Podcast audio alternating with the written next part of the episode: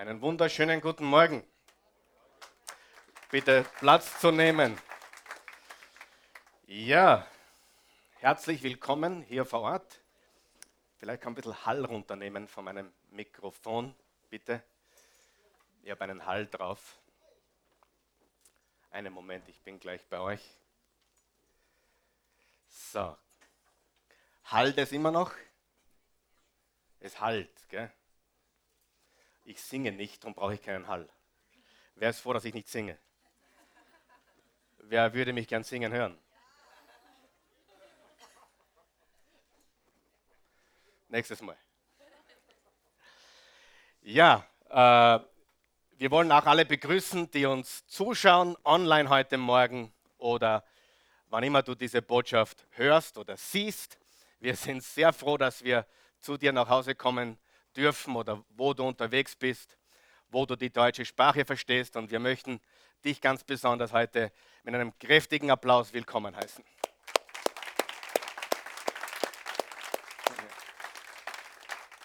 Ja, machen wir eine kurze Wiederholung. Wir sind heute Morgen im neunten und letzten Teil unserer Serie Ich brauche Veränderung. Und lass uns dazu kurz wiederholen, was wir letzten Sonntag begonnen haben zu sagen und was wir heute fortsetzen und abschließen wollen. Wir haben die Frage gestellt letzten Sonntag, wer ist dein größter Feind? Wer ist mein größter Feind? Und was ist die richtige Antwort? Ich selbst, wir selbst sind unser eigener größter Feind.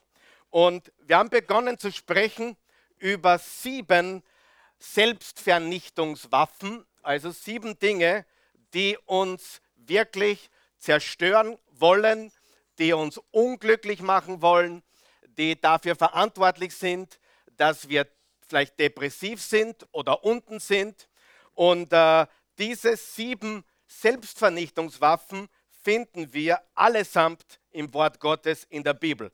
Gehen wir sie kurz nochmal gemeinsam durch. Du kannst vorne mitlesen oder auch auf deiner Outline, die du bekommen hast. Das erste ist Schuld. Und dazu gehören alle Schuldgefühle, alle Schamgefühle. Und Schuld ist ein ganz großer Räuber in deinem und in meinem Leben. Wenn du schuldbeladen bist, wenn du schambeladen bist, kannst du kein Gewinner- oder Überwinderleben führen. Das heißt, Jesus Christus ist deswegen gestorben, um dich und mich von aller Schuld zu befreien. Wer ist froh darüber? Das ist eine ganz wichtige Wahrheit. Die zweite Selbstvernichtungswaffe sind unkontrollierte Gedanken. Das ist sehr, sehr wichtig, dass wir unsere Gedanken richtig ausrichten, denn wenn unsere Gedanken außer Kontrolle geraten, dann können sie sehr viel Zerstörung anrichten.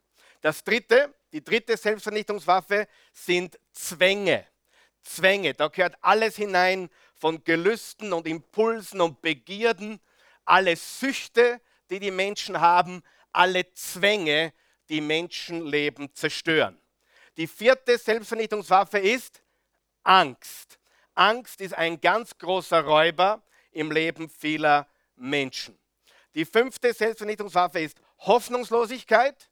Und vielleicht hast du das schon gehört, aber du kannst 40 Tage ohne Nahrung auskommen, vier Tage ohne Flüssigkeit, vier Minuten ohne Sauerstoff, aber keine einzige Sekunde ohne Hoffnung. Wenn du keine Hoffnung hast, lebst du nicht wirklich. Die sechste Selbstvernichtungswaffe, die weit verbreitet ist, ist Bitterkeit.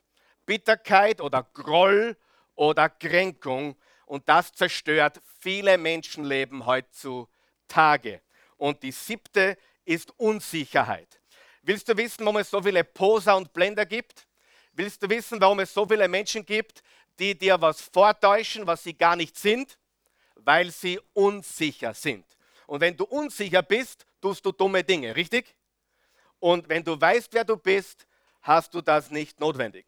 Und der Apostel Paulus im Römer Kapitel 7 sagt in Wirklichkeit, ich komme mit mir selbst nicht klar. Und im Römer 8 sagt er, Gott sei Dank, Jesus Christus ist die Lösung. Lesen wir Römer 7, Vers 24 bis 25 noch einmal. Und da steht folgendes. Paulus sagt, ich unglückseliger Mensch, wer rettet mich aus dieser tödlichen Verstrickung? Gott sei gedankt durch Jesus Christus, unseren Herrn, er hat es getan. Interessant äh, ist, dass er sagt, wer rettet mich aus dieser tödlichen Verstrickung? Er sagt nicht, was rettet mich, äh, sondern wer rettet mich? Wer von euch weiß, etwas wird uns immer leer lassen. Aber jemand kann uns erfüllen. Und dieser jemand ist Jesus Christus. Und den wollen wir auch heute zelebrieren. Und die Frage, die wir heute abschließend beantworten wollen, ist, wie befreie ich mich von mir selbst? Da muss ich lachen. Wer muss auch lachen? Wie befreie ich mich von mir selbst? Unser absolut größter Feind ist nicht der Teufel, ist nicht die Welt, ist nicht die Schwiegermutter. Unser absolut größter Feind in meinem Leben bin ich und in deinem Leben bist du. Da brauchen wir gar nicht weiter diskutieren. Wer von euch glaubt, dass du wahrscheinlich für 98 Prozent der Probleme in deinem Leben selbst verantwortlich bist? Ja oder nein? Wer ist so ehrlich heute Morgen? Ja, da ist niemand anderer schuld. Auch der Teufel kann dich nicht zwingen. Äh, die Bibel sagt, wir sind unser eigener größter Feind. Und es gibt sieben mentale Gewohnheiten, mit denen wir diesen Selbstvernichtungswaffen entgegenwirken wollen. Das sind sieben Schritte oder sieben mentale Gewohnheiten. Und die ersten drei haben wir letzten Sonntag behandelt und die möchte ich ganz kurz nochmal wiederholen. Und dann gehen wir zu Gewohnheit 4, 5, 6 und 7. Das erste, wenn wir frei werden wollen von Schuld, wenn wir frei werden wollen von Scham und Schuldgefühlen, ist, ich erinnere mich täglich daran, was Jesus für mich getan hat. Wir wollen heute das Abendmahl auch feiern, bevor wir dann ein wunderbares Buffet zu uns nehmen dürfen. Und der Sinn und Zweck des Abendmahls oder der Kommunion ist ganz einfach, um uns daran zu erinnern, was Jesus getan hat. Wer vergisst das manchmal? Wie oft sollten wir uns erinnern an das, was Jesus für uns getan hat? Ha? Ständig? Wie oft? Jeden Tag und jeden Tag mehrmals. Sollten wir jeden Tag Abendmahl feiern? Brauchen wir nicht. Aber wir sollten uns täglich daran erinnern, dass Jesus für uns am Kreuz gestorben ist, dass er unsere Schuld getragen hat, dass wir frei sind von Scham und Schande und Schuld. Und im Römer 8, Vers 1 steht, es gibt keine Verdammnis mehr für die, welche in Jesus Christus sind. Keine Verurteilung mehr, keine Schuld mehr. Weißt du, dass wenn du sündigst, dass Gott nicht böse auf dich ist? Weißt du das? Wer hat das gewusst? Wer ist froh darüber? Solltest du jetzt weiter sündigen? Nein, um Himmels Willen nicht. Aber wenn du sündigst, ist Gott nicht böse auf dich. Warum? Weil Jesus deine Sünden getragen hat. Weil er für deine Schuld bezahlt hat. Ganz einfach. Keine Verdammnis, keine Verurteilung für die, die in Jesus Christus sind. Und das gibt uns ein neues Leben und eine neue Power. Und wir haben letzten Sonntag gesagt, Gesetze funktionieren nicht. Wenn du zu den Christen gehörst, die durch Gesetze sich verändern wollen, dann wirst du immer enttäuscht. Gesetze funktionieren nicht. In meinem Leben haben die Gesetze oder Regeln in der Schule nur den Rebellen hervorgebracht. Wer kann da auch mitreden, ein paar Worte? Ja? Die Gesetze äh, verändern den Menschen nicht. Wenn wir heute ein Gesetz herausgeben würden, alle Rassisten müssen aufhören, wer weiß, es gibt immer noch Rassisten. Warum?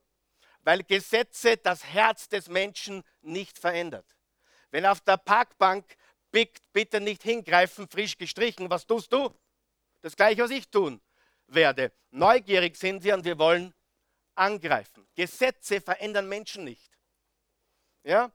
Dann würden wir alle nicht mehr lügen, töten, Ehe brechen oder sonst irgendetwas, wenn Gesetze Menschenleben verändern würden. Das tun sie nicht. Und deswegen brauchen wir eine andere Quelle der Veränderung.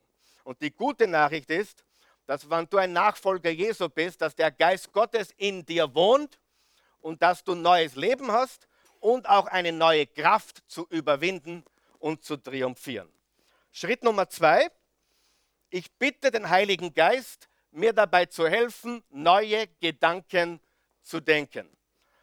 Ich äh, bitte ihn, ich bete, dass er mir hilft, neue Gedanken zu denken. Und darum ist es ganz wichtig, dass wir verstehen, was im Römer 12, Vers 2 steht. Ändert euch durch die Erneuerung eures Sinnes, durch die Erneuerung eurer Gedanken. Wer will sein Leben verändern? Jetzt ehrlich. Okay, drei von euch. Super. Wer möchte sein Leben verändern? In irgendeinem Bereich. Wer ist total zufrieden? Du wirst gar nichts mehr im Leben. Du willst so bleiben, wie du bist. Wir haben ja schon mal gehört, bleib so, wie du bist. Das nächste Mal, wenn die Tante das zu dir sagt, sagt, nein, Tante, will ich nicht. Ich will nicht bleiben, wie ich bin. Ich will mich weiter verändern. Und die Wahrheit ist, dass Veränderung nicht äh, beginnt in unseren Gefühlen und äh, es beginnt auch nicht in unseren Vorsätzen. Veränderung beginnt in unseren Gedanken. Nur wenn wir unsere Gedanken verändern, verändern wir unsere Gefühle. Und nur wenn wir unsere Gedanken verändern, verändern wir unser Leben. Gott hat es so eingerichtet, dass wenn wir unsere Gedanken verändern, dann beginnt ein Veränderungsprozess in unserem Leben. Ich habe mich mit vielen, vielen Dingen beschäftigt früher äh, als, als junger Mann und dann habe ich mich nicht wundern brauchen, wenn dumme Sachen hervorkommen. Garbage in, garbage out. Das, was du hineingibst, wird früher oder später wieder herauskommen. Im 2. Korinther 10, Vers 3 bis 5 steht, dass wir Gedanken gefangen nehmen sollten. Okay? Das heißt, wir müssen diese Dinge austauschen und ersetzen. Nicht Widerstand leisten, sondern ersetzen. Wenn du Rauchen aufhören möchtest, dann bitte sag nicht den ganzen Tag, ich muss aufhören zum Rauchen, ich muss aufhören zum Rauchen. Was ist, wenn du das tust? Dann wird dein Rauchtrank noch stärker. Du musst das Rauchen mit etwas anderem ersetzen. Wenn dir der Gedanke rot nicht gefällt, dann darfst nicht sagen, mir gefällt der Gedanke rot nicht. Du musst ihn mit blau oder grün oder schwarz oder lila oder gelb ersetzen. Du musst die Gedanken austauschen in deinem Leben. Schritt Nummer drei, ich erkenne, dass ich eine neue Power besitze, Nein zu sagen. Eigene Willenskraft reicht in den meisten Fällen nicht, sich zu verändern. Und daher brauchen wir eine neue Power. Und der Geist Gottes in uns gibt uns die Kraft, Gewohnheiten, Impulse, äh, Süchte zu überwinden in unserem Leben. Und ich habe es immer wieder gesagt und es stimmt ganz sicher, der Mensch kann sich eigentlich nicht wirklich verändern. Wer kennt jemanden, der mit 60 immer noch die gleichen dummen Dinge macht wie mit 40? Und du hast irgendwie gehofft, dass er sich verändert. Weißt du, ganz ehrlich, jetzt bin ich 46 und ich bin von einem mehr als je zuvor überzeugt. Veränderung ist eines der schwierigsten Dinge. Und dann gibt es Menschen, die heiraten und glauben, ihn oder sie verändern zu können. Und dann kommt das böse Erwachen. Wer hat das schon gemerkt? Nicht aufzeigen. Ja? Äh, die Wahrheit ist, Veränderung ist extrem schwierig. Wer weiß das? Vor allem, wenn du eine gewisse Neigung hast oder eine gewisse Persönlichkeit hast oder gewisse Tendenzen hast, die zu brechen, ist wirklich nicht einfach. Und deswegen, in den meisten Fällen reicht Willenskraft nicht. Wir brauchen Gottes Kraft in unserem Leben. Jetzt kommen wir zu Schritt Nummer vier. Jetzt sind wir dort, wo wir heute äh, fortsetzen wollen. Übrigens, der erste Gedanke, nämlich, ich erinnere mich täglich daran, was Jesus für mich getan hat, behandelt mein Schuldproblem. Äh, Gedanken auszutauschen, behandelt meine unkontrollierten Gedanken und zu erkennen, dass ich eine neue Power besitze, behandelt meine Zwänge, meine Impulse, meine Gewohnheiten, die mich belasten. Und jetzt komme ich zu Schritt Nummer vier. Immer wenn ich Angst verspüre, lenke ich meine Gedanken auf Gott. Im Römer 8, Vers 14 bis 16 steht, alle, die sich von Gottes Geist leiten lassen, sind Söhne und Töchter. Denn der Geist, den ihr empfangen habt, macht euch nicht zu Sklaven, sodass ihr von neuem in Angst und Furcht leben müsstet. Er hat euch zu Söhnen und Töchtern gemacht und durch ihn rufen wir, wenn wir beten, aber Vater. Das Wort Abba ist das aramäische Wort für Daddy oder Vati oder Papa oder Papi. Das ist ein sehr, sehr lieblicher Ausdruck für Vater. Und Gott möchte, dass wir zu ihm sagen, aber Vater, lieber Vater, Daddy, Vati, Papa, himmlischer Papa. Das will er.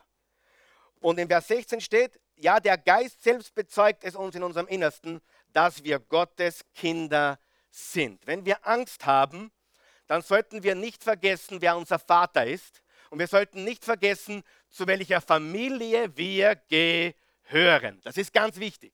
Wenn du Angst hast, dann sei dir sicher, dass du zur Familie Gottes gehörst, durch Jesus Christus, durch deinen Glauben. Aber vergiss nicht, dass du zur Familie Gottes gehörst und vergiss nicht, wer dein Vater ist. Du bist eine Tochter Gottes, du bist ein Sohn Gottes, du bist ein Kind Gottes. Sagen wir das gemeinsam. Ich bin ein Kind Gottes. Sieh? Und wenn du Angst hast, dann rufst du nach deinem Papa. Ja? Wer von euch hat einen starken Papa mit vielen Muskeln gehabt oder hat einen? Meiner war körperlich nicht der Stärkste. Ich bin auch nicht der Stärkste unbedingt. Aber wenn du einen Papa hast, der richtig stark ist, wenn du Angst hast, wo laufst du hin? Zum Papa. Oder zum großen Bruder. Das ist übrigens Jesus. Also wir haben einen tollen Papa und einen großen Bruder. Ja?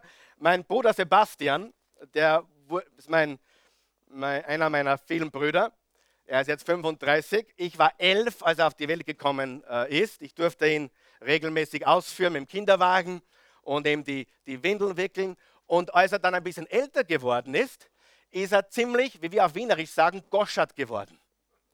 Und immer wenn der große Bruder dabei war, nämlich ich, war er besonders goschert zu seinen kleinen Freunden. Und dann hat er sich hinter dem großen Bruder versteckt. Ja, er hat keine Angst gehabt in der Gegenwart seines großen Bruders. Es ist gut, einen großen Bruder zu haben und einen liebenden, himmlischen, starken Vater. Wenn du Angst hast, dann lenke deine Gedanken auf Gott. Ein Vers, der mein Leben komplett verändert hat, ist 2. Timotheus 1, Vers 7. Denn Gott hat uns nicht einen Geist der Furcht gegeben, sondern, sag einmal, sondern einen Geist der Kraft, der Liebe und der Besonnenheit. Sieh, der Glaube an Jesus ist nichts für schwache Menschen. Er ist für alle Menschen. Und er macht uns wirklich stark. Macht uns wirklich stark. Und ich würde wundern, wie viele Menschen schwach sind, ohne es wirklich zuzugeben. Sie spielen den Starken, aber in Wahrheit haben sie Angst und sind schwach. Je mehr vom Geist Gottes du hast, umso stärker bist du, umso mehr Power hast du, umso mehr Disziplin hast du. Was tun wir, wenn wir Angst haben? Wir erinnern uns daran, dass wir einen liebenden Vater haben und einen großen, starken Bruder. Und dass uns er nicht den Geist der Furcht gegeben hat, sondern Kraft, Liebe und Besonnenheit. Das ist klares Denken.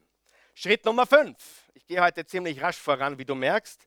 Ich bin fokussiert auf das Langfristige, nicht das kurzfristige. Ich habe eine Studie gelesen von der Harvard-Universität, die ist bekannt, oder? Und die haben festgestellt, je, grundsätzlich, je langfristiger jemand denkt, umso erfolgreicher kann er werden.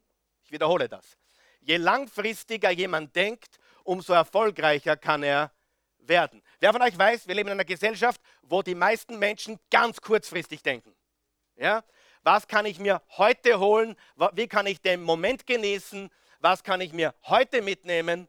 Und je kurzfristiger du denkst im Leben, umso weniger sind die Chancen für echten Erfolg und Erfüllung im Leben. Je langfristiger du denkst, umso größer ist der Erfolg, das Potenzial dafür in deinem Leben. Das gilt für die Ehe, das gilt für die Familie, das gilt für Finanzen. Wer von euch weiß das, wenn du investiert hast schon mal, brauchst nicht glauben, dass nächste Woche schon wieder auserziehen kannst.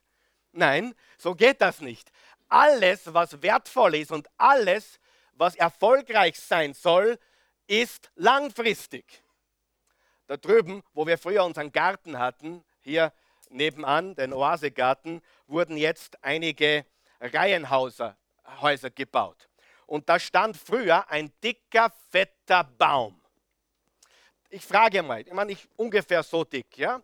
Nur Hausnummer. Wie alt wird dieser Baum circa gewesen sein? Wie? 50? Wer bittet weniger, mehr? 200 ist schon heavy, ja, aber 50 gefällt mir ganz gut. Also ich hätte auch so gesagt 30, 40, 50. Und äh, dieser Baum war dick und, und, und, und stark. Und ich habe da meinen Tisch gehabt im Sommer, wo ich unter dem Baum gesessen bin, die Bibel gelesen habe, Bücher gelesen habe, gebetet habe. Das war so mein, mein heiliger Garten. Den haben sie mir leider weggenommen, weil jemand ein Haus hinbauen wollte. Aber ist ja okay, ich habe einen neuen Garten. Ja. Und es gibt auch andere stille Orte, wo man sich zurückziehen kann und Power tanken kann. Auf, das habe ich jetzt nicht so gemeint. Ja. Auf jeden Fall, äh, wenn ich sagen würde, Freunde, ihr könnt es nicht glauben, da draußen steht ein Baum, der ist so dick. Und ich habe ihn die letzten drei Monate wachsen gesehen. Du glaubst es nicht. Wer würde mir diese Geschichte glauben? Kein Mensch, oder? Wenn ich sagen würde, Freunde, ich habe es mit eigenen Augen gesehen. Vor drei Monaten war kein Baum da und jetzt ist so ein dicker Baum. Wer würde sagen, Karl Mir, das ist super. Oder wer würde sagen, du, du hast was geraucht? Ja? Sieh, jeder normale Mensch versteht das. Dass es mit Bäumen so ist. Warum verstehen wir das nicht in einer Ehe? Warum verstehen wir das nicht in einem Geschäft? Warum verstehen wir das nicht äh, beim Investieren mit Finanzen? Warum versteht der Mensch nicht, dass Kurzfristigkeit nicht funktioniert? Beim Baum würde jeder sagen, Karl Michael, du hast einen Vogel, der hat mindestens 50 Jahre gebraucht, richtig? Aber ich höre das immer wieder. Wir werden jetzt schnell reich und wir werden die Welt erobern und hast du nicht gesehen und so weiter. Und ich sage, die Leute sind alle verrückt. Die glauben an heiße Eislutscher. Kennt ihr das, den Spruch? Ja, so haben wir das. Die glauben an heiße Eislutscher.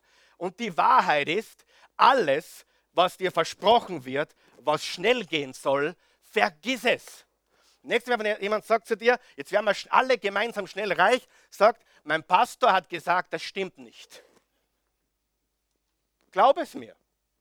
Das geht alles in die Hose. Wer gibt mir recht? Hilf's mir ein bisschen. Je langfristiger du denkst, je langfristiger dein Leben ausgerichtet ist, umso erfolgreicher, siegreicher kannst du leben in diesem Leben. Deine Gedanken müssen auf die Langfristigkeit ausgerichtet sein, nicht auf das Kurzfristige. Das heißt nicht, dass du heute nichts tust, ganz im Gegenteil. Du musst heute säen, damit du später ernten kannst. Und wir Christen haben einen gewaltigen Vorteil, was Langfristigkeit betrifft, nämlich die Ewigkeit. Ist das nicht cool? Wir haben die Ewigkeit. Und in diesem Leben hier auf der Erde passieren Dinge, die wir nicht verstehen, aber wir haben langfristiges Denken. Wir wissen, dass es ein Leben gibt darüber hinaus und wir wissen, dass wir nichts fürchten brauchen. Wir kennen die Zukunft nicht, aber wir kennen den, der die Zukunft bereits gesehen hat. Halleluja. So, und dieses langfristige Denken ist das Heilmittel, hör mir gut zu, gegen Hoffnungslosigkeit. Der Grund, warum du so hoffnungslos bist manchmal, ist, weil du so kurzfristig denkst. Hast du mich verstanden?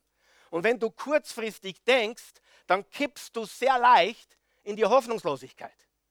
Aber wenn du weißt, okay, mein Teenager spinnt gerade, aber der bleibt nicht, der bleibt nicht ewig ein Teenager, was weißt du dann? Du hast langfristiges Denken, richtig? Wer hat das schon erlebt? Also ich dachte bei unserem Mädchen, die Welt geht unter.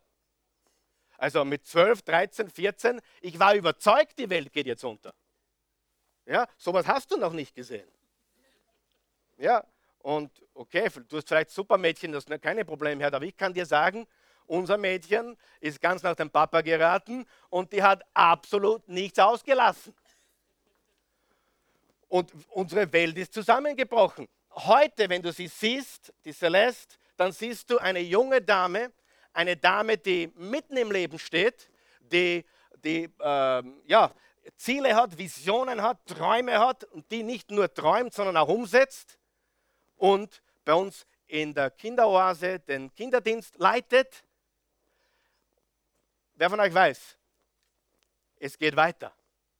So haben wir jetzt gemeint, das Leben geht weiter.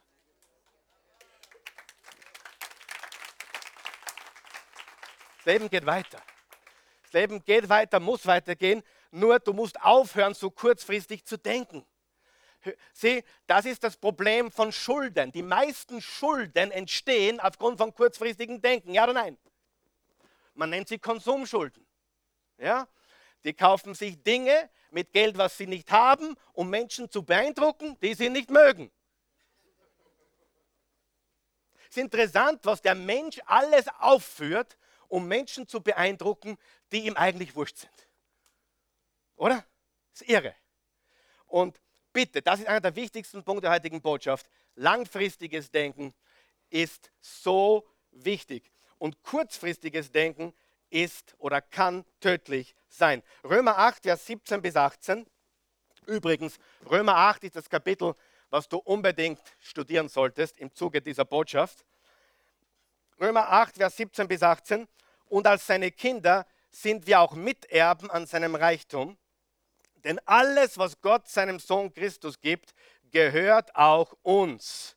Doch wenn wir an seiner Herrlichkeit teilhaben wollen, müssen wir auch seine Leiden mit ihm teilen. Ich bin aber davon überzeugt, dass unsere jetzigen Leiden, unterstreicht ihr bitte, jetzigen Leiden, bedeutungslos sind im Vergleich zu der Herrlichkeit, die er uns später schenken wird. Wer erlebt in seinem Leben jetzige Leiden? Schwierigkeiten? Niemand? Gut, was sagt uns die Bibel? Sie sind bedeutungslos im Vergleich zu der Herrlichkeit, die uns später geschenkt werden wird.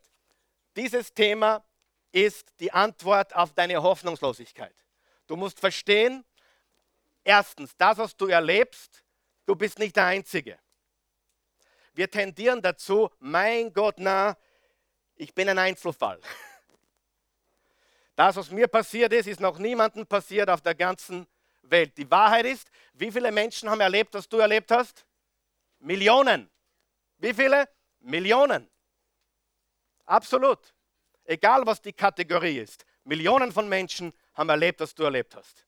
Millionen von Frauen haben das erlebt, was du erlebt hast. Millionen von Ehen haben das erlebt, was du erlebt hast. Millionen von Menschen sind an der Krankheit vielleicht gestorben, die du vielleicht jetzt hast.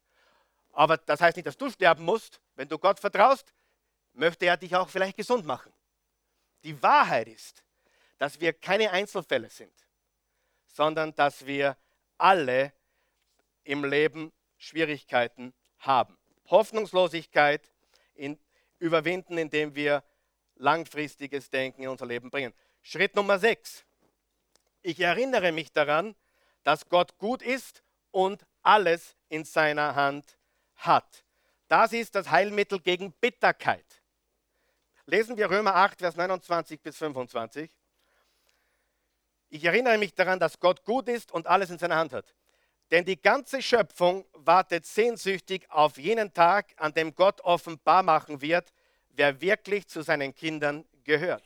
Alles auf Erden wurde der Vergänglichkeit unterworfen. Dies geschah gegen ihren Willen durch den, der sie unterworfen hat aber die ganze Schöpfung hofft auf den Tag, an dem sie von Tod und Vergänglichkeit befreit wird zur herrlichen Freiheit der Kinder Gottes. Was lernen wir hier soweit? Wir wissen, dass diese Schöpfung, dieser Planet, nicht in dem Zustand ist, in dem er ursprünglich war und nicht in dem Zustand ist, in dem er sein sollte. Lesen wir weiter. Denn wir wissen, dass die ganze Schöpfung bis zu diesem Augenblick seufzt wie unter den Schmerzen einer Geburt.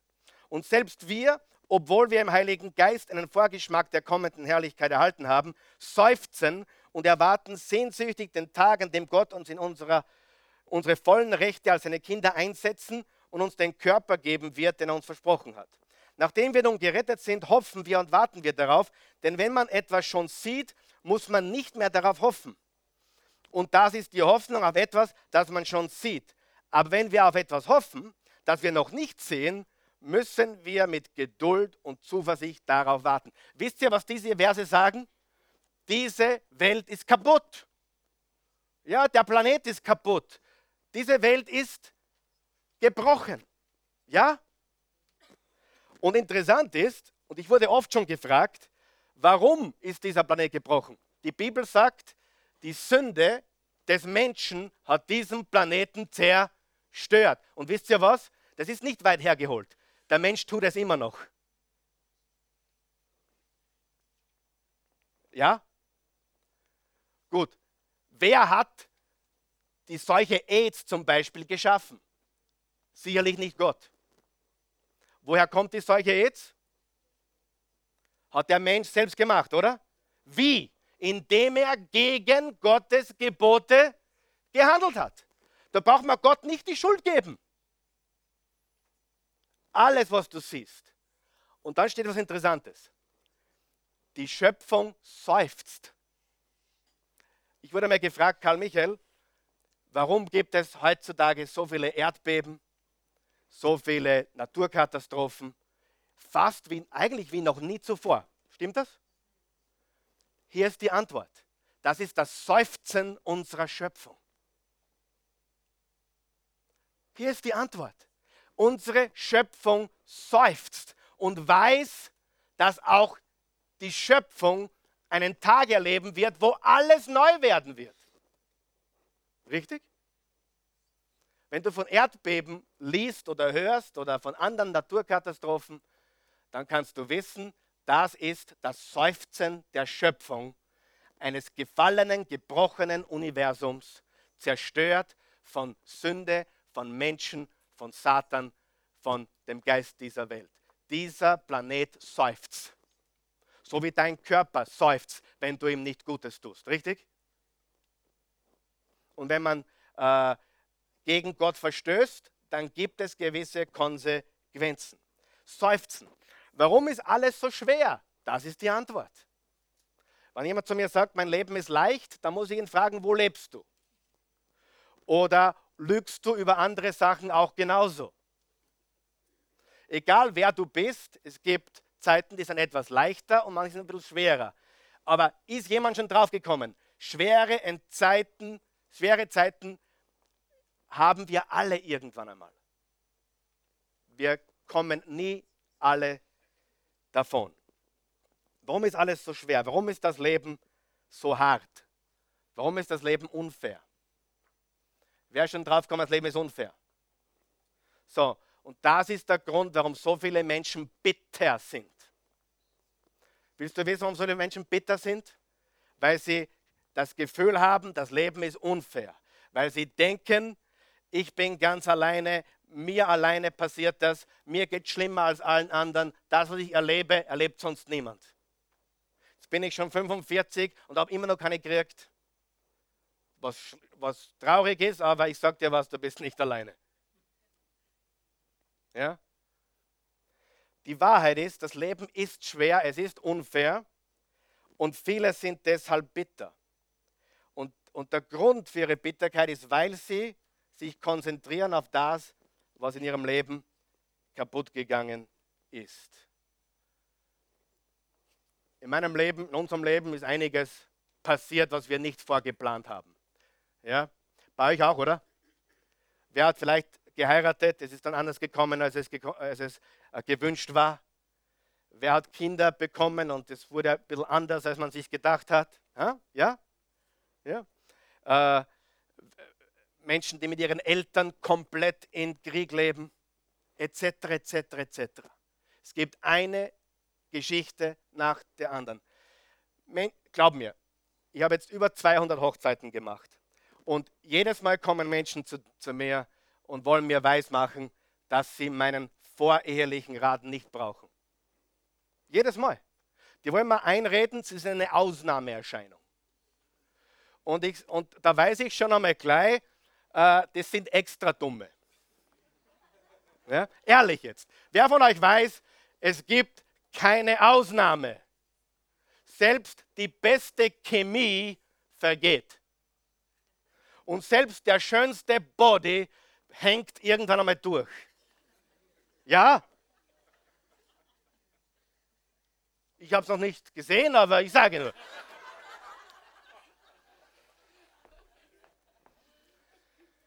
Hey, wir entkommen den Realitäten des Lebens nicht. Niemand entkommt den Realitäten des Lebens, ja? Niemand. Und selbst die beste Ehe braucht irdisches Service.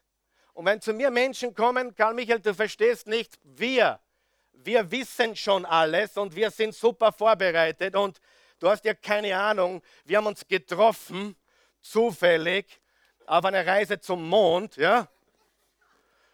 Und, und dann hat Gott zu uns gesprochen durch die Sterne am Himmel und wir sind ganz besonders gesegnete Leute. Und da muss mir wirklich immer die Frage stellen, haben die nicht alle Tassen im Schrank? Das ist gleich einmal Grund dafür, dass alles in die Hosen geht. Weil das ist unrealistisch, das ist nicht Realität. Die Wahrheit ist, dass man für das kämpfen muss, oder? Und so viele Menschen sind bitter heute. Ich sehe sie immer wieder. Und dann kommen Leute zu mir und sagen, Karl Michael, ich kann dir eine Geschichte erzählen, die ist ganz sicher neu für dich. Und ich will jetzt nicht prahlen oder angeben, aber bis jetzt war noch keine wirklich neu für mich. Zumindest jetzt noch 20 Jahren Pastor. Am Anfang vielleicht. Aber jetzt, wenn Leute zu mir kommen, Karl Michael, ich erzähle dir meine Geschichte, die wird dich vom Hocker hauen. Ja, und sage ich, come on, baby, tell me. Verstehst du? Ja, komm, ich bin schon siebenmal verheiratet. Sag ich, das ist gar nichts. Ich kenne jemanden mit einmal. Verstehst du? dir entgeht nichts, wenn du im Leben stehst. Amen. Und, aber hier ist der wichtige Punkt. Lass dich nicht verbittern. Ja? Weil die Bitterkeit ist deine Entscheidung. Niemand von uns entgeht den Schmerzen, aber du kannst dem Groll und der Bitterkeit entgehen. Ja? Das war gut. Ja? Du, du, du kannst, niemand entkommt den Schmerzen, aber lass die Bitterkeit, den Groll und den, die Kränkung nicht Platz haben in deinem Leben, weil das zerstört dich von innen. Ich habe auch mehrere Dutzende Beerdigungen gemacht und ich weiß heute mit hundertprozentiger Sicherheit, ich habe einige viel zu früh begraben, weil sie voller Groll und Bitterkeit von innen gefressen wurden. Weiß ich heute. Das erlebt man. Und Bitterkeit zerstört dein Leben. Bitterkeit ist eine Selbstvernichtungswaffe und du tust niemanden etwas zu Fleiß. Niemand. Ja? So, was glaube ich? Warum kann ich mit allem leben, was ich erlebt habe? Warum? Weil ich weiß, Gott verwendet alles zum Guten. Und Gott ist größer als meine Probleme. Gott ist größer als meine Feinde. Gott ist größer als alle Unfairness in meinem Leben. Ich habe mit meinem Bruder Sebastian telefoniert vor ein paar Tagen und wir haben so unser Leben diskutiert. Er kennt mich ja sehr gut und ich kenne ihn auch, nachdem ich ihm die Windeln gewechselt habe und äh, ihn verteidigt habe. Heute ist er ein großer Unterstützer äh, von mir. Er, er, hilft mir, wo er kann. Er ist ein toller, toller, erfolgreicher junger Mann. Und äh, wir haben so diskutiert über, über Probleme. Und dann mitten in unserer Diskussion haben wir beide gesagt, was tun wir eigentlich? Stopp. Milliarden von Menschen haben weit größere Probleme. Richtig?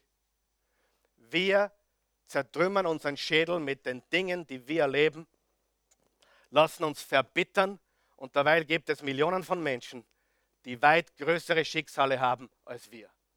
Wenn du wüsstest, wie es den meisten Menschen geht, würdest du es nicht fassen. Ja? Mit was sie kämpfen und was in ihrem Herzen abgeht. Lass dich nicht verbittern, bitte. Lesen wir Römer 8, Vers 28 bis 37. Wir werden das gleich landen, diese ganze Geschichte. Wem hilft das heute? Super. Wem hilft es nicht?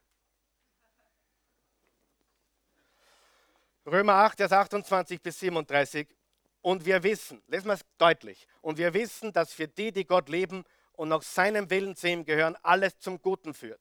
Denn Gott hat sie schon vor Beginn der Zeit auserwählt und hat sie vorherbestimmt, seinem Sohn gleich zu werden, damit sein Sohn der Erstgeborene unter vielen Geschwistern werde. Und da er sie erwählt hat, hat er sie auch berufen, zu ihm zu kommen. Er hat sie gerecht gesprochen und hat ihnen Anteil an seiner Herrlichkeit gegeben. In Jesus bist du gerecht gesprochen. Was kann man dazu noch sagen? Wenn Gott für uns ist, wer kann da noch gegen uns sein? Gott hat nicht einmal seinen eigenen Sohn verschont, sondern hat ihn für uns alle gegeben. Und wenn Gott uns Christus gab, wird er uns mit ihm dann nicht auch alles andere schenken. Wer wagt es, gegen die Anklage zu erheben, die von Gott auserwählt wurden? Gott selbst ist ja der, der sie gerecht spricht. Wer sollte uns verurteilen? Christus selbst ist ja für uns gestorben. Mehr noch, er ist der Auferstandene. Er sitzt auf dem Ehrenplatz zur rechten Seite Gottes und tritt für uns ein. Kann uns noch irgendetwas von der Liebe Christi trennen? Wenn wir vielleicht in Not oder Angst geraten, verfolgt werden, hungern, frieren, in Gefahr sind oder sogar zum Tod bedroht werden. Schon in der Schrift heißt es, weil wir an dir festhalten, werden wir jeden Tag getötet, wir werden geschlachtet wie Schafe. Aber trotz alledem, sag es mit mir, aber trotz alledem, tragen wir einen überwältigenden Sieg davon durch Christus, der uns geliebt hat. Egal was in deinem Leben passiert, deine Aussage muss sein, trotz alledem bin ich mehr als ein Überwinder. Trotz dem, was passiert ist, trotz dem, dass ich einen geliebten Menschen verloren habe, trotz dem, dass, ich, äh, dass die Ehe kaputt gegangen ist, trotz dem, dass meine Kinder auf den falschen Weg gekommen sind, trotz allem trage ich einen überwältigenden Sieg davon in Christus Jesus. Amen. Halleluja. Schritt Nummer sieben. Ich vertraue darauf, dass Gott niemals aufhören wird, mich zu lieben. Und das ist das große Problem der Unsicherheit. Eins der schlimmsten Dinge, die ein Mensch erleben kann, ist Ablehnung. Ablehnung. Ja? Die, die ersten zwei Mädchen, in die ich mich verliebt habe in der Volksschule, haben mich beide abgelehnt. Wer ist auch schon abgelehnt worden? Ja? Wenn du abgelehnt wirst, nur einer hier im ganzen Raum wurde schon jemals abgelehnt. Manche werden von den Eltern abgelehnt. Manche werden von, von, einem, von einem anderen Menschen abgelehnt. Aber Ablehnung ist etwas, mit dem wir alle kämpfen. Und deswegen ist es wichtig zu wissen, wer du bist. Und deswegen ist es wichtig zu wissen, dass Gott dich liebt. Römer 8, Vers 38 bis 39. Ich bin überzeugt, nichts kann uns von seiner Liebe trennen. Weder Tod noch Leben, weder Engel noch Mächte, weder unsere Ängste in der Gegenwart noch unsere Sorgen um die Zukunft. Ja, nicht einmal die Mächte der Hölle können uns von der Liebe Gottes trennen. Und wären wir hoch über dem Himmel oder befinden uns in den tiefsten Tiefen des Ozeans, nichts und niemand in der ganzen Schöpfung kann uns von der Liebe Gottes trennen, die in Christus Jesus, unserem Herrn, erschienen ist. Wenn du hundertprozentig weißt, dass du geliebt bist von Gott, musst du dann irgendjemandem was beweisen. Musst du dann irgendjemandem zeigen, wie toll du bist. Weißt du, alle Blender und Poser haben alle ein Problem. Sie wissen nicht, dass sie geliebt sind. Und ich sage dir was, man sieht sie überall. Menschen, die was darstellen mit ihrem schnellen Auto, mit ihrem coolen Outfit, und so weiter. Aber ich sage dir, die wissen nicht, wer sie sind und sie haben nicht verstanden, dass Gott sie bedingungslos liebt. Du brauchst niemandem was beweisen. Und das Interessante ist, nichts und niemand kann uns von der Liebe Gottes trennen. Nicht einmal ich kann mich von der Liebe Gottes trennen. Ich kann alles auf der Erde verlieren, aber nicht meine Rettung, nicht mein Heil. Die Frage ist jetzt, kennst du Jesus Christus? Kennst du ihn? Bist du in Christus? Weil diese Dinge, die wir jetzt besprochen haben, sind nur real für Menschen, die an Christus glauben. Christus ist unsere Hoffnung, wie die Christi gesungen hat, wie wir heute gesungen haben. Love has a name. Liebe hat einen Namen. Und sein Name ist Jesus. Freiheit hat einen Namen. Und sein Name ist Jesus. Hoffnung hat einen Namen. Sein Name ist Jesus. Freude hat einen Namen. Kraft hat einen Namen. Und eines ist ganz sicher, jedem geht irgendwann einmal die Kraft aus. irgendwann einmal ist bei jedem Goa.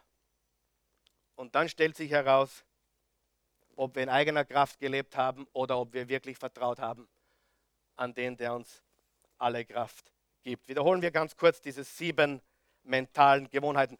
Das wäre jetzt etwas zum Beispiel am Kühlschrank zu bicken, zum Beispiel, ja, äh, oder auf dem Spiegel im Badezimmer. Äh, Schritt Nummer eins, ich erinnere mich täglich daran, was Jesus für mich getan hat. Welcher Problem löst es? Das Schuldproblem. Ja? Nummer zwei, ich bitte den Heiligen Geist, mir dabei zu helfen, neue Gedanken zu denken. Welcher Problem löst das? Unkontrollierte Gedanken. Schritt Nummer drei, ich erkenne, dass ich eine neue Power besitze, Nein zu sagen. Welcher Problem löst das? Zwänge. Schritt Nummer vier, immer wenn ich Angst verspüre, lenke ich meine Gedanken auf Gott. Welcher, welcher Problem löst das? Angst. Schritt Nummer fünf, ich bin fokussiert auf das Langfristige, nicht das Kurzfristige. Welcher Problem löst das? Hoffnungslosigkeit. Schritt Nummer 6. Ich erinnere mich daran, dass Gott gut ist und alles in seiner Hand hat. Welcher Problem löst das? Bitterkeit. Vielleicht das Wichtigste heute, was ich gesagt habe. Bitterkeit.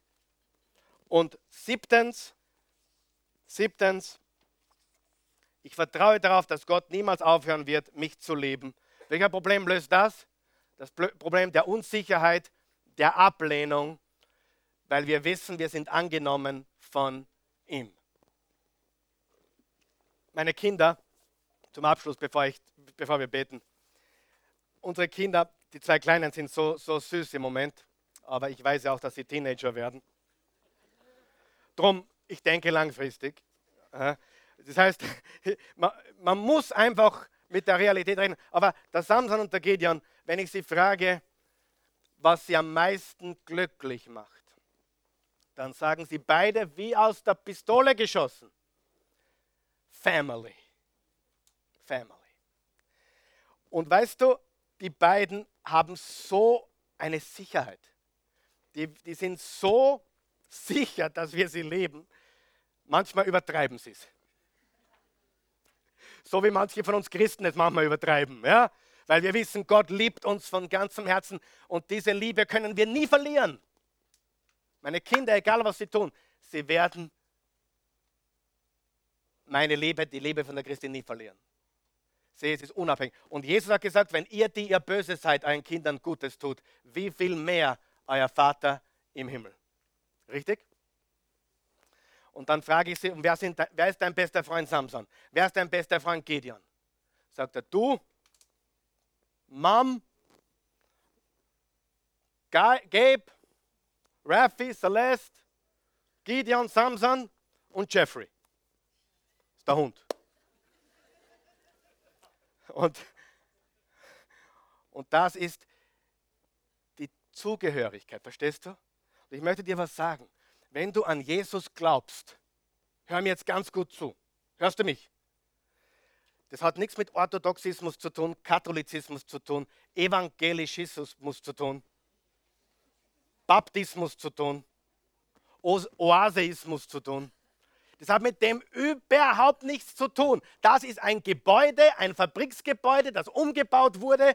Da geht es um Jesus. Ja? Sonst nichts. Und egal was passiert, du gehörst zur Familie Gottes. Und selbst wenn du wolltest, das ist jetzt ein schräger Gedanke, wird er dich nicht mehr aufgeben. Du sagst, ja, was ist mit jemandem, der sagt, äh, ich bin böse auf Gott jetzt. Ich habe an ihn geglaubt, jetzt bin ich böse auf ihn. Das ist wie mein kleiner Samson, der sagt, Daddy, ich bin böse auf dich. Meistens vergeht es wieder. Gott ist so viel größer als wir, richtig? Und er ist viel größer als unsere Sünden, unsere Schuld, unsere Angst, unsere Bitterkeit. Er ist größer. Und hier ist die gute Nachricht. Wenn du an Jesus glaubst, gehörst du zur stärksten Familie im Universum. Gott sei Dank kennt diese Familie, bin so froh, kennt diese Familie nicht einmal katholisch, evangelisch, orthodox, ausgetreten oder sonst etwas. Diese Familie steht über diesen Dingen. und sie kennt auch nicht rot, blau, schwarz, grün, türkis oder sonst irgendetwas.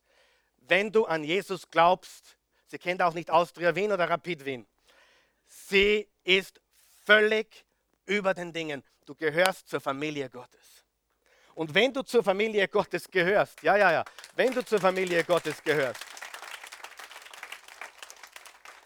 wenn du zu Jesus gehörst, gehörst du zur Familie Gottes. Und wenn du zu seiner Familie gehörst, hast du einen größeren, älteren Bruder, du hast einen liebenden, gütigen Vater. Und ganz ehrlich, ich habe Probleme. Hast du Probleme? Aber ich sage dir was. Ich muss mir manchmal zwicken. Weil das Einzige, was ich in meinem Leben befürchte, ist, ist wirklich das Einzige, dass wenn mit mir was passiert, dass meine Familie ohne mich weiterleben muss. Das Einzige. Das ist mein einziger Gedanke. Ja? Ich habe wer von euch kann auch unter der Brücke schlafen? Ja? Oder mir, ich habe keine Angst um mein Leben. Keine Sorge. Meine Sorgen sind bei Jesus, meine Angst ist bei ihm. Er hat mich frei gemacht von all diesen Dingen. Und das ist schöner, als du dir jemals vorstellen kannst. Amen. Steh mal auf, bitte.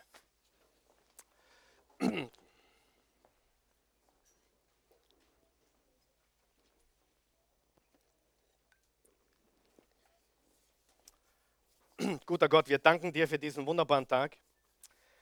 Wir danken dir für die Tatsache, dass wir durch Jesus Freiheit von Schuld haben, dass wir komplett freigesprochen sind von aller Schuld, von aller Scham befreit sind, dass es keine Verdammnis gibt für die, die in Christus sind, dass wir selbst unsere Gedanken erneuern können, die unkontrollierten Gedanken austauschen können mit, mit deinen Gedanken, mit der Wahrheit, dass wir unsere Zwänge äh, loswerden können, dass wir Nein sagen können, weil wir eine neue Power haben, dass wir keine Angst haben brauchen, weil du uns den Geist der Kraft, der Liebe und Besonnenheit gegeben hast, dass wir keine Hoffnungslosigkeit mehr spüren brauchen, weil Jesus du unsere Hoffnung bist. Obwohl wir die Zukunft nicht kennen, obwohl vieles düster ausschaut, wissen wir, dass du alles in deiner Hand hältst, dass du unsere Hoffnung bist. Wir wissen auch und wir danken dir dafür, dass, das, dass wir keine Bitterkeit, keinen Groll, dass wir nicht bitter sein brauchen, obwohl das Leben uns manchmal Zitronen gibt, obwohl wir Kirschen gerne gehabt hätten. Wir brauchen nicht bitter werden. Wir brauchen uns nicht kränken lassen. Wir können ganz einfach Danke sagen für deine Güte, für deine Gnade, für deine Liebe, dein Erbarmen und einfach wissen, dass du alles zum Besten zusammenwirkst für die, die in Jesus sind. Und wir sind so dankbar, dass wir nicht länger unsicher oder mit Ablehnung leben brauchen, weil wir von dir angenommen sind. Mein Freund, wenn du mir zuhörst heute oder zuschaust oder hier bist und das ist genau, was dir fehlt und gefehlt hat, du weißt es, du weißt, du hast alles probiert, du, vielleicht warst du auf diversen Seminaren und Fortbildung und, und hast alles Mögliche getan und du hast äh, Persönlichkeitsentwicklung hin oder her und du hast alles probiert, was die Menschenwelt zu bieten hat, aber du weißt,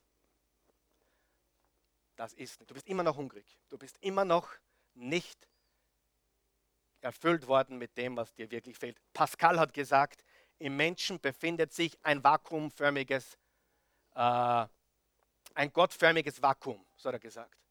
Das kann nur Gott hin, äh, hineingeben. Und er hat das getan, indem er Jesus für uns sandte. Wenn du willst, ist eine Einladung, äh, wenn du deinen Glauben deklarieren willst heute, wenn du sagen willst, ja, das möchte ich, ich will endlich frei leben von Schuld und Scham. Ich will äh, meine Gedanken verändern. Ich will Zwänge und, und, und Süchte loswerden. Ich will meine Angst endlich besiegen. Ich will hoffnungsvoll leben. Ich will frei sein von dieser Bitterkeit, diesem Groll, der mich auffrisst. Und ich will endlich die Ablehnung besiegen, dieses Gefühl der Ablehnung. Wenn du sagst, ich brauche genau das, dann lade ich dich jetzt ein, mit uns zu beten, hier vor Ort oder auch zu Hause, wo immer du bist. Wir beten hier laut gemeinsam, um allen zu helfen, um eine Art Geburtshelfer zu sein für die, die das beten möchten. Und bitte, nochmal ganz klar, ich weiß, viele verstehen das nicht. Es geht nicht um eine bestimmte Kirche, es geht um eine Person. Und die heißt Jesus. Guter Gott, ich komme zu dir, weil ich weiß, du nimmst mich, wie ich bin. In Wahrheit bist du der Einzige, der mich 100% so akzeptiert, wie ich bin. Kein anderer Mensch tut das wirklich. Nur du. Und niemand wird mich enttäuschen. Weil, weil ich einfach weiß, dass du mit mir bist. Ich komme jetzt zu dir. Ich gebe dir mein Leben. Ich empfange deins. Ich glaube an dich, Jesus, dass du für mich am Kreuz gestorben bist, meine Schuld getragen hast und mir alles vergibst. Schenk mir jetzt neues Leben. Ich gebe dir meins. Danke, mein Herr und mein Gott. Auferstandener Herr, lebe in mir. In Jesu Namen. Amen.